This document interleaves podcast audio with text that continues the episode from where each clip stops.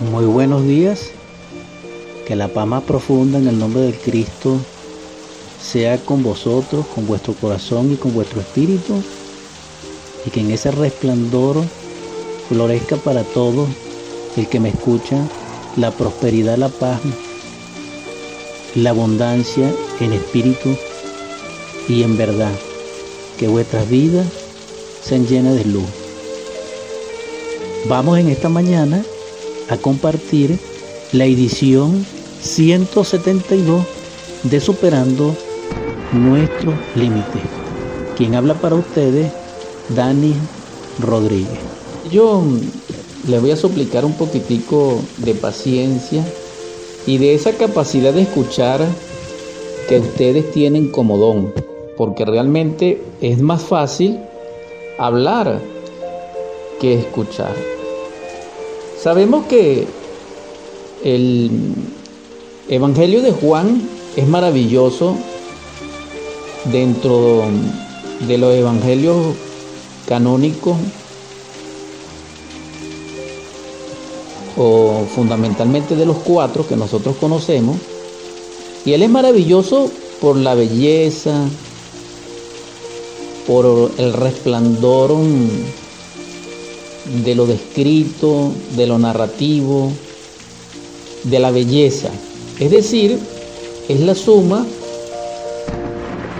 de la ciencia crística expresada en belleza. Es como un poema, es una metáfora extraordinaria como evangelio, es una joya. Y como tal, devela enseñanzas maravillosas, porque es un, Juan simboliza no solamente el verbo y el amor que contiene el verbo, sino que, también contiene el Hijo que da testimonio del Padre. Y aparte de ello, sabemos que mm, Juan devela o habla un ejemplo de Nicodemo, que no hablan nosotros mm, aparentemente, o por lo menos no lo he confirmado, cómo lo enfoca Juan. A eso me voy a referir en lo que respecta, si me da tiempo a Nicodemo, y en este instante a el capítulo 4 de la Samaritana, pero en el aspecto psicológico, porque el aspecto, dijéramos, mm, soteriológico del verso, es decir, el aspecto salvador, lo estudiamos en pasadas mm, ediciones. En este capítulo 4, que está dedicada prácticamente mayormente a la samaritana, vemos que hay algo interesante en la narrativa de este evangelio. Y uno de esos puntos es mm, que mm, Jesús llega al pozo de Jacob en Sicar. En el verso 6 dice así, y estaba allí el pozo de Jacob. Entonces Jesús, cansado del camino, se sentó así junto al pozo. Era como la hora sexta. Vemos allí, en primer lugar, que estaba cansado del camino. Esto implica básicamente dos niveles. Estaba cansado físicamente del camino, pero internamente a nivel psicológico expresa como arcano, como misterio de velador, el camino hacia su Padre, hacia su Calvario, hacia su redención, o en otras palabras, en esa gran misión que él tenía de develarnos el Padre, ese era su camino. Y entonces en este momento él estaba cansado y reposa junto al pozo. Esto sucede porque él venía de Judea y se dirigía a Galilea, según el verso 2 y el verso 3 del mismo capítulo 4. ¿Por qué? Porque dice, cuando pues el Señor entendió que los fariseos habían oído decir Jesús hace y bautiza más discípulos que Juan, aunque Jesús no bautizaba, sino sus discípulos, salió de Judea y se fue otra vez a Galilea. Entonces también vemos un tercer aspecto psicológico con respecto a las impresiones que él recibía, tanto en Judea como en Galilea. Es decir, las impresiones que él recibía de recíprocamente de las obras que él hacía y de la prédica de su pueblo, es decir, de la gente que le seguía, que le escuchaba. Y como habían estos rumores, entonces él sale de allí con el propósito de descansar más por los demás que por él del cansancio, del hastío, de esa mente mecánica que nosotros tenemos que se agota de lo sublime, que se agota de lo luminoso, porque bien es sabido, y quiero recordarlo, que mucha luz satura la vista y agota el nervio ocular. Igualmente sucede con el sentido del oído. Se satura con mucha música, con mucho bullicio, con mucho sonido y se agota. Y entonces después percibimos distorsión en lo que escuchamos.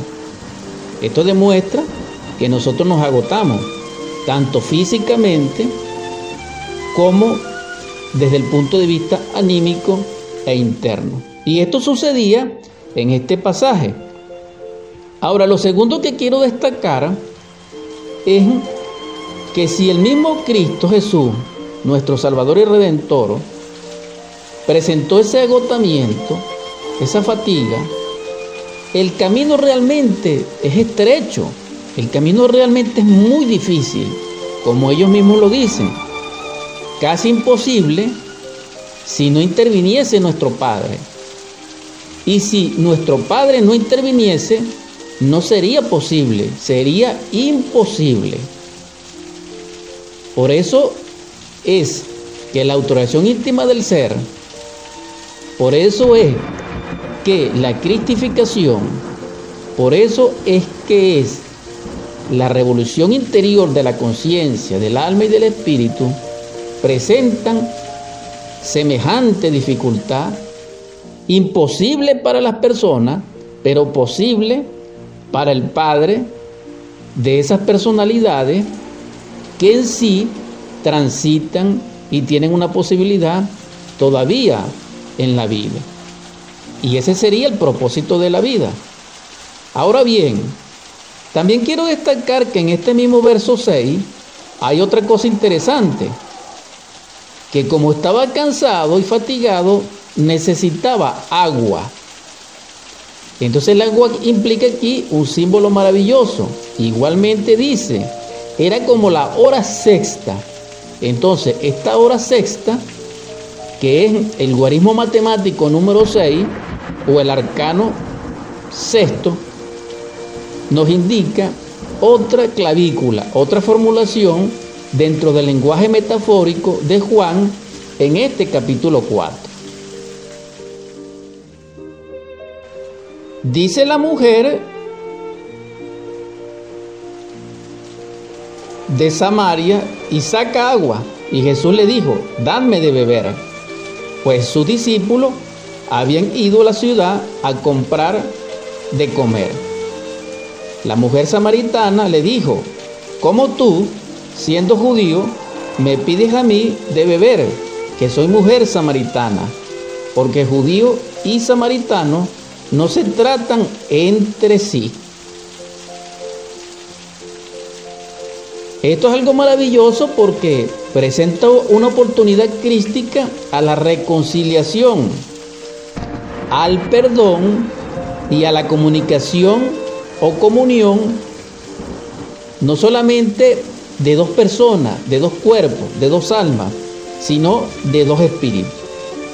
Respondiendo Jesús y le dijo, si conocieras el don de Dios y quién es el que te dice, dame de beber, tú le pedirías y él te daría agua viva.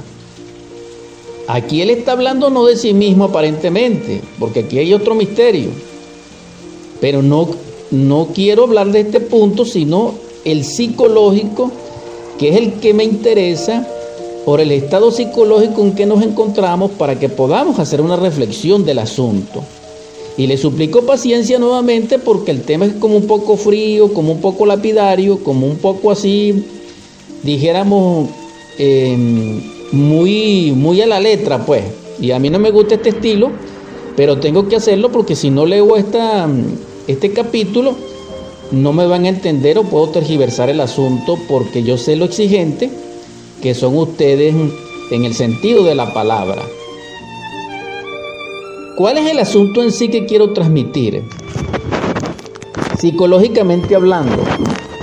Y es lo siguiente, que en la conversación que se establece en el diálogo que se establece entre Jesús, Yeshua en Pandirá y la samaritana, vemos que aunque hablan el mismo lenguaje y están en la misma comunión, resulta ser que, ella no lo entiende a él. Él la entiende a ella y la comprende porque él está consciente de su propia naturaleza, de su propia divinidad, de su propia realidad y por ello está consciente de estos aspectos de la samaritana. Pero la samaritana no está en ese nivel y no entiende lo que él le dice y es lo que quiero señalar, es lo que quiero hacerlos reflexionar al respecto. Porque generalmente sucede con nosotros, lo que instruimos, lo que predicamos, o lo que damos testimonio de la palabra o de la enseñanza, de que no somos entendidos en el sentido exacto y pleno de lo que queremos transmitir. Y esto sucede porque nuestra conciencia duerme. Nuestra conciencia está letargada en estado de sopor, en estado de hipnosis, y por eso necesitamos trabajar por el despertar. Si despertáramos conciencia, la conciencia aprendería, asimilaría, captaría la enseñanza directamente sin el proceso intelectual, sin el proceso razonativo, sin el mecanismo mental de la tesis y de la antítesis, y sin formas mentales o sin prejuicios mentales. Y esto es el objetivo de esta plática, de este compartir, de esta edición 172 de Superando nuestros Límites. Entonces continúo para que vean lo difícil del diálogo. La mujer le dijo, Señor, no tienes con qué sacarla y el pozo es hondo. ¿De dónde pues tienes el agua viva? Fíjense, Jesús el Cristo le había dicho que bebiera del agua que Él da. Y le dice, repito, si conocieras el don de Dios y quién es el que te dice, dame de beber, tú le pedirías y Él te daría agua viva. En este caso, el Cristo le está hablando de su Cristo interior, o sea, Yeshua Pandirá como persona, que es la que ella está mirando y hablando con Él, Él se está refiriendo a su Cristo interno. Es decir, le está diciendo, si le pidieras a mi real ser interior profundo, a mi Cristo interno, Él te daría de esa agua, porque el Cristo no tiene en ese momento ni un cántaro ni nada para sacar el agua. Pero ella sí lo tenía. Ella tenía los implementos para sacar el agua. Entonces, el Cristo está hablando es del espíritu, de la enseñanza crística, y ella está entendiendo en, en el mundo de la forma, en el mundo físico, en el mundo fenoménico, está entendiendo es con su lógica formal, pero el Cristo le está hablando es en una lógica conscientiva, es decir, en una lógica trascendental o lo que se llama a la luz de la dialéctica de la conciencia. Es decir, el Cristo está expresándose en conceptos netamente metafóricos de una realidad intrínseca que él vive y que él tiene dominio en varias dimensiones, con la samaritana que no tiene ese nivel, sino que él está interpretando es netamente intelectual, es decir, está analizando las palabras del Cristo a nivel personal y físicamente y no entendía que es, esa es la situación nefasta que sucede con los predicadores, con los maestros. Estoy hablando de seres objetivos, no estamos hablando de nosotros.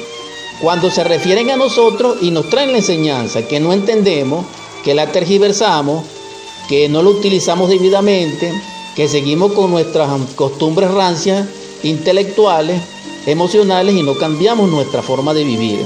Pero sin embargo los escuchamos.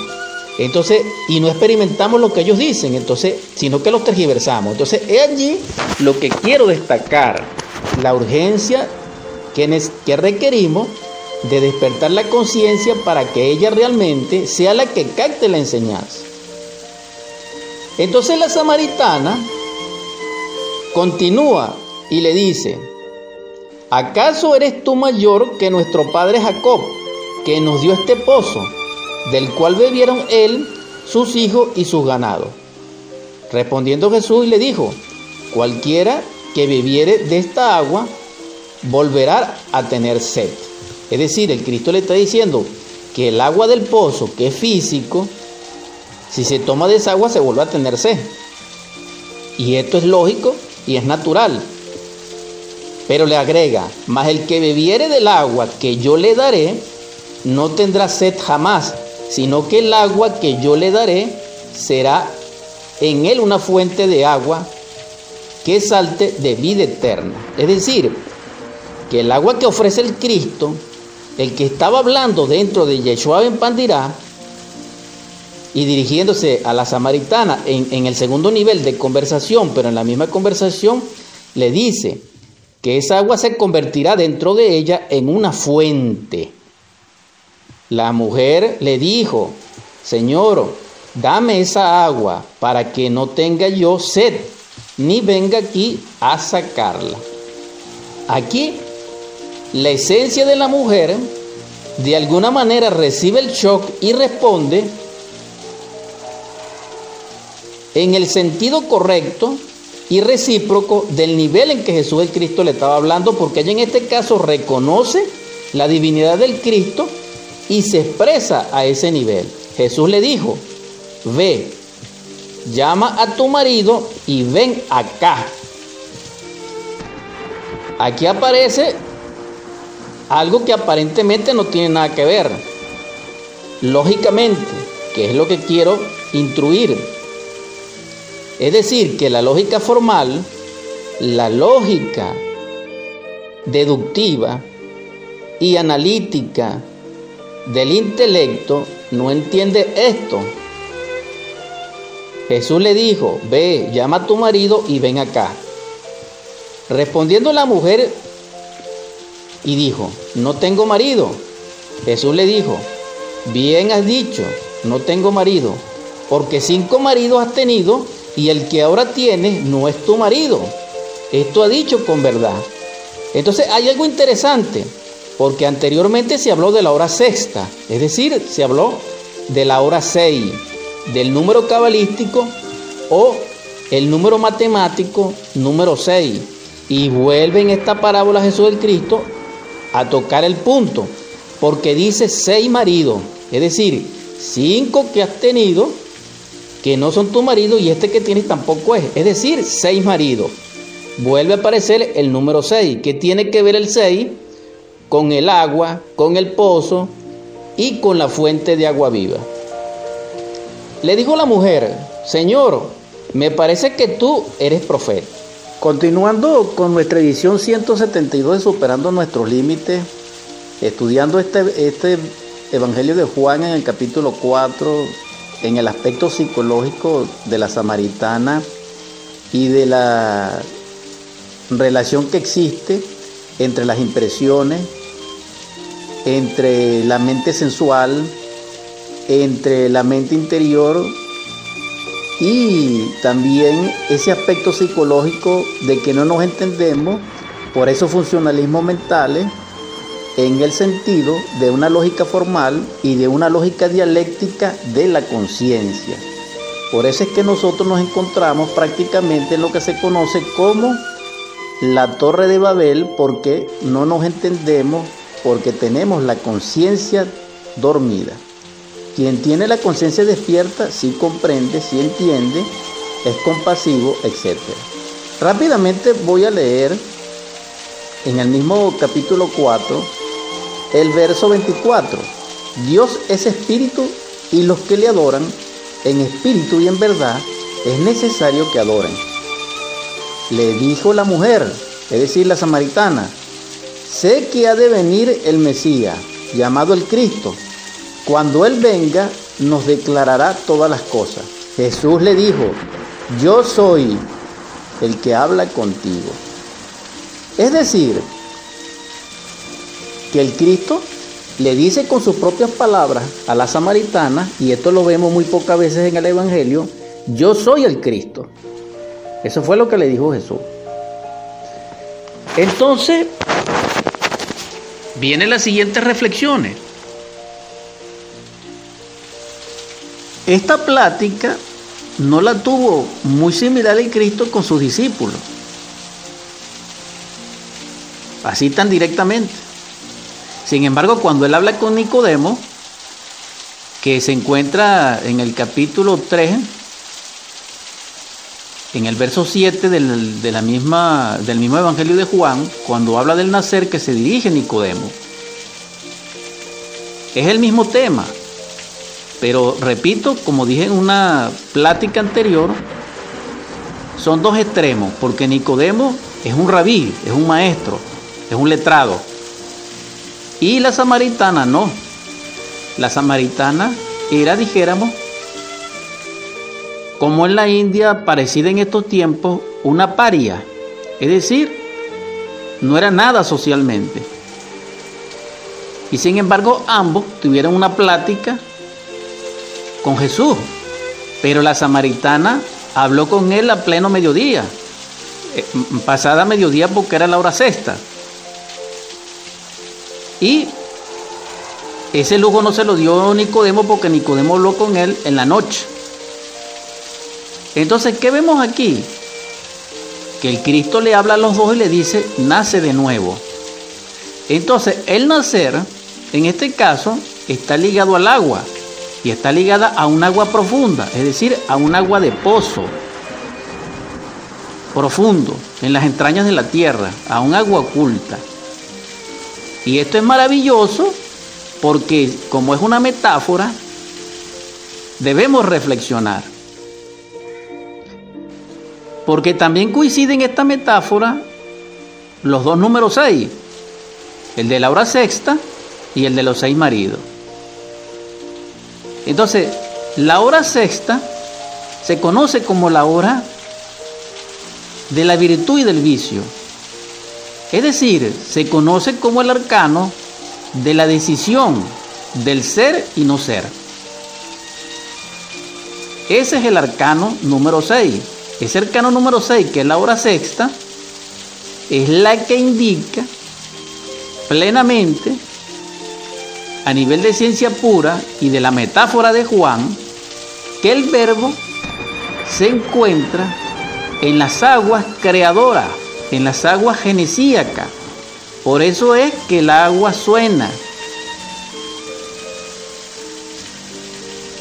Debemos reflexionar sobre esto. Lo que quiero decir es que según la sabiduría antigua, crística, solar, logoica, el agua es el habitáculo del fuego.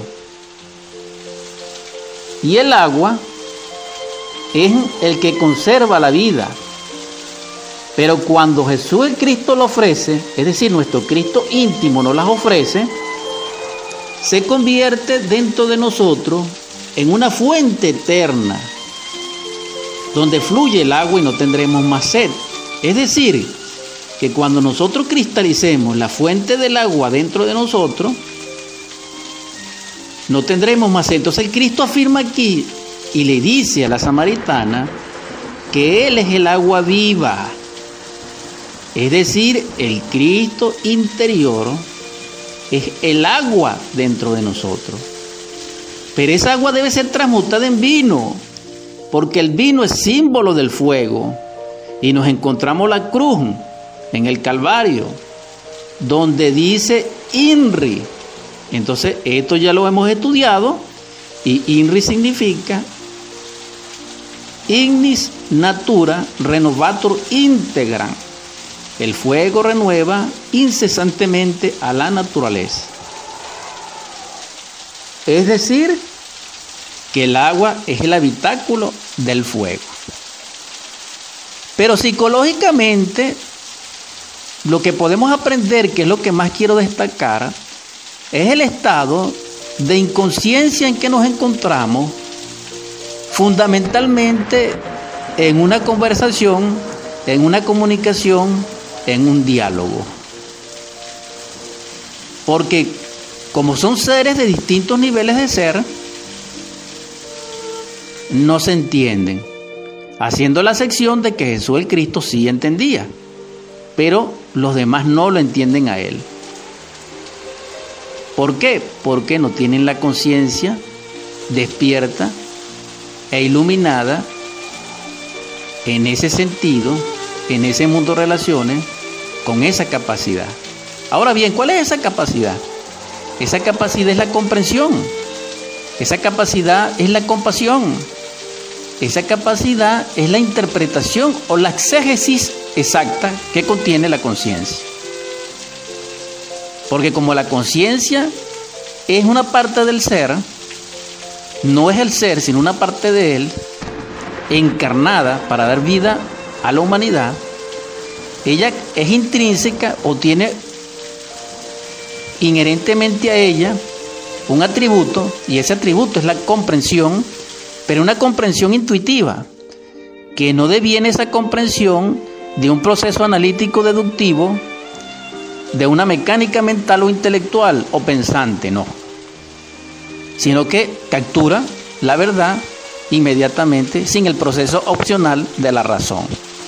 Entonces, esa capacidad se conoce como lógica dialéctica de la conciencia, es decir, una lógica superlativa, una lógica del ser dentro de nosotros, en el mundo nuestro manifiesto, porque realmente el ser no necesita de lógica, pero cuando está encarnado en un humano cuerpo, sí necesita expresarlo lógicamente para que los demás lo puedan entender. Y realmente el trabajo difícil, un escollo que hay que superar realmente en la prédica, es que cuando el ser expresa alguna enseñanza, llevarlo a la capacidad de, las personas que están recibiendo la enseñanza. ¿Por qué? Porque como tenemos una conciencia dormida por el yo, entonces cada quien en su mente, de su yo, está escuchando en su nivel, bajo el acondicionamiento en que se encuentra, bajo sus criterios personales, bajo sus convenciones personales, bajo sus costumbres, bajo sus hábitos, bajo sus, mm, dijéramos, mm, deducciones, bajo sus creencias, bajo sus miedos, es decir, sin mente receptiva, sin mente vacía, sin mente, sin mente idónea para recibir la sabiduría. Y eso es un error muy grave. Y eso llevaría inequívocamente al sesgo de la enseñanza, a la tergiversación de la enseñanza, a la adulteración de la enseñanza, a la mala interpretación, a la mala práctica o a la mala praxis con consecuencias más nefastas todavía. Y cuando una persona no entiende y se pone a difundir lo que no entiende, aquello es peor y eso adquirimos un karma por ello. Por eso, aquellos que se dediquen a predicar en ese nivel, tenemos que acarrear un karma. Si lo hacemos bien, tenemos un Dharma. Pero si no lo hacemos correctamente, tenemos un karma. Entonces, esto es de una gran responsabilidad. Esto que estamos hablando. Y está muy bien simbolizado psicológicamente entre este diálogo, entre esta conversación, entre la mm, samaritana y Yeshua en Pandirá en el pozo de Sicar. Porque ella no conociéndolo a él, ni él conociéndola a ella, prácticamente hacen un diálogo de discípulo maravilloso y de maestro. Es decir, que ella pasó a ser de una desconocida a discípula del Cristo en un instante. Porque Jesús el Cristo le dio una clave. que solamente se le había dado a Nicodemo, que es un maestro, que es un rabí, y que llegó a él y que lo buscó. Pero la samaritana no estaba buscando a Jesús el Cristo. Entonces resulta ser que Jesús el Cristo vino a predicar la enseñanza a todos. No importaba quién fuese porque el requerimiento para recibir al Cristo es la humildad, la sencillez, el amor y amar. Es obvio que quien ama es porque despertó en el amor crístico. Y es el único requisito. Y ese requisito lo lleva a uno a nacer de nuevo. Digo, a nacer de nuevo uno en el sentido de meta, en el sentido de propuesta. Porque quien ama realmente puede encarnar al Cristo porque el Cristo es amor. Pero resulta ser que para amar, para poder amar, para despertar en el amor, hay que comprender dentro de nosotros y destruir al desamor, a la crueldad y a todos sus factores legionarios que son el yo psicológico pluralizado, que es el ego, que es el intelecto, que es la mente, que es el deseo, que es la mala voluntad, representado simbólicamente en el Evangelio como Judas, Pilatos y Caifás, y que está representada en todos los mitos antiguos bajo mm, los mitos de monstruos, como cuando Hércules lucha contra la hidra de Lerna, contra el jabalí de Inmanto, contra el león de Nemea, etcétera, etcétera, etcétera. Entonces vemos que estos grandes prototipos psicológicos de perfección humana nos han legado una enseñanza del nacer. Pero este nacer no es un símbolo, ni es una ceremonia, ni es un juramento, ni es un pacto, no.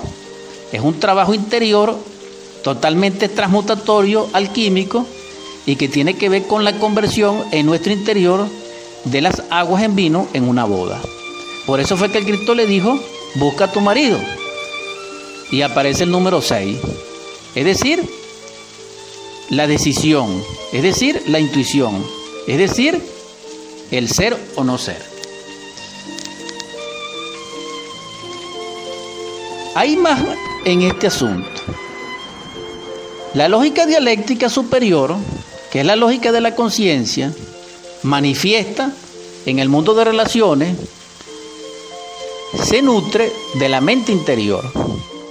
La mente interior deviene cuando el intelecto cesa su funcionamiento. Cuando la mente está quieta, no aquietada, cuando la mente está serena, no serenada, cuando la mente está en paz, en forma natural, espontánea y no pacificada, aviene lo nuevo. Se irrumpe el vacío iluminador, se experimenta el satori, el éxtasis, la beatitud, y el logo solar, el Espíritu Santo, el revelador, nos devela la enseñanza. Y esa enseñanza que nos devela viene a formar la base de datos de la lógica superlativa, de la lógica de la conciencia o de la dialéctica de la conciencia, que es de la mente interior, pero que no viene producto de los sentidos de percepción física, no, sino que viene como fuente de veladora de nuestros sentidos internos que se relacionan con el funcionamiento psicológico y psíquico de ciertos centros nerviosos, plexos o llamados también chakras o ruedas magnéticas de energía que están debidamente estudiadas desde tiempos arcaicos y que actualmente la ciencia materialista incluso está caminando por allí. Pero en todo caso, diferenciemos nosotros en ciencia pura lo que es una iglesia abierta por la sangre del cordero y por los testigos a un chaca que gira a través de la voluntad, de los mantras y de una acción específica sobre ese centro. No, eso es distinto. Allí, ahí dijéramos una diferencia entre el gnóstico cristiano y los que no lo son. Y esto es muy importante referirlo en el sentido de autoconocimiento, en el sentido de cristianismo puro. A eso me refiero. No estoy hablando de instituciones, no estoy hablando de iglesia física, no estoy hablando de conglomerados sociales con esta o aquella creencia, no. Estoy hablando es conceptualmente, en forma definitiva o definitoria, estricto un censo de lo que significa semánticamente y etimológicamente la palabra gnóstico como conocimiento, como conocedor del conocimiento, como fuente de conocimiento, no como síntesis conclusiva, no, sino como síntesis originaria. Entonces vemos que lo opuesto a la mente interior es la mente sensual. Esta mente sensual es la nuestra, es muy brillante. Sí, porque puede escribir tratados, puede generar deducciones, puede interpretar leyes hasta cierto punto y hacer hipótesis, etcétera, etcétera. Puede parlamentar, etcétera. Puede hacer grandes avances tecnológicos, eso lo puede hacer la ciencia materialista. Pero las consecuencias, miremoslas, veamos las consecuencias. Entonces, una ciencia sin fe es el funcionamiento de una mente sensual. Porque la mente sensual es una mente autosuficiente, es una mente orgullosa, es una mente, dijéramos, idólatra. Pero la mente de un Cristo, la mente de un Buda, la mente de un Moisés,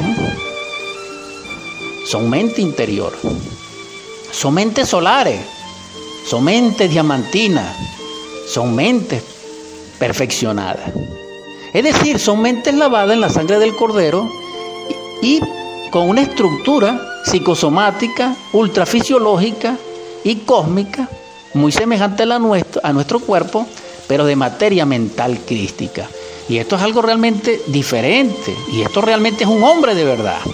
Por eso es que nosotros no somos hombres, sino que parecemos. Pero sí somos personas o animales intelectuales que equivocadamente nos llamamos hombres pero no somos. Para ser hombre hay que crear ese traje de bodas del alma, ese traje mental que estamos hablando, desarrollar la mente interior, despertar la conciencia, cristificarnos, y eso se hace en, en las bodas de Canaán. Entonces las bodas son muy importantes porque la parábola del Evangelio es similar a una boda. Entonces, esa mente sensual, que es la nuestra, y que por muy brillante que sea, no puede conocer la verdad, no puede tener acceso a Dios, no puede reconocer lo real, nada sabe de los ángeles, de los serafines, de los arcángeles, la mente sensual y el intelecto nada sabe de la resurrección, nada sabe de la transmutación metálica, no conoce la medicina universal, la ciencia materialista, por muy desarrollada que esté, no confiere longevidad indeterminada en cuerpo físico, es decir, a los inmortales. Es decir, que la mente sensual y su tan cacariada civilización y ciencia materialista, con sus teorías profesadas por el falso profeta y el anticristo, no pueden avanzar más de lo que han avanzado. Es decir, ellos han convertido la flecha punta de piedra y la onda la han convertido en una bomba atómica, en una bomba nuclear, en una bomba de hidrógeno. Eso sí han hecho eso. Entonces, ¿qué le espera a, a, esta civilización en que nosotros nos encontramos? Explosiones atómicas, pero no solamente por un accidente, no, sino por guerra. Y ese es el futuro que nos espera a nosotros. Que Dios nos ampare y que el Cristo en su misericordia nos bendiga y nos proteja. Entonces, ¿a qué nos ha llevado la ciencia materialista con su proceso razonativo y su mente sensual? A la autodestrucción. ¿A qué nos lleva a nosotros el Cristo? ¿A qué nos lleva a nosotros el Padre? ¿A qué nos lleva a nosotros el cristianismo gnóstico primitivo? ¿A qué nos lleva a nosotros el Evangelio verdadero? Nos lleva a despertar la conciencia, a experimentar lo real, a desarrollar la mente interior y la dialéctica de la conciencia. Y esto es algo maravilloso, extraordinario, y es el planteamiento para ustedes. Despierten la conciencia y se despierta es trabajando sobre sí mismo en el diario vivir, en la interacción con nuestros semejantes, autoobservándonos, recordándonos a sí mismos y en meditación. Necesitamos cambiar. Necesitamos darle posibilidad al Cristo. Necesitamos renunciar a todo ese podridero de, teorías que tenemos en nuestra mente, a esa mente sensual, y desarrollar la mente interior a través de la experiencia mística directa de la fe. Porque la mente interior se desarrolla con la fe. Por lo contrario, la mente sensual se desarrolla con el intelecto. Pero existe también una mente intermedia. Vamos a dejar esto hasta aquí. Se nos agotó el tiempo. Vamos a convertir estas ondas hercianas de cristal AM610 en oratorium. En el nombre del Cristo, por la caridad universal y de acuerdo a la ley, a ti, Logos Divino, que eres nuestro Redentor y Sanador, Salvador, que descendiste del Sagrado Absoluto Solar para amarnos, perdonarnos y enseñarnos el sendero de la liberación hacia el Padre, te ruego.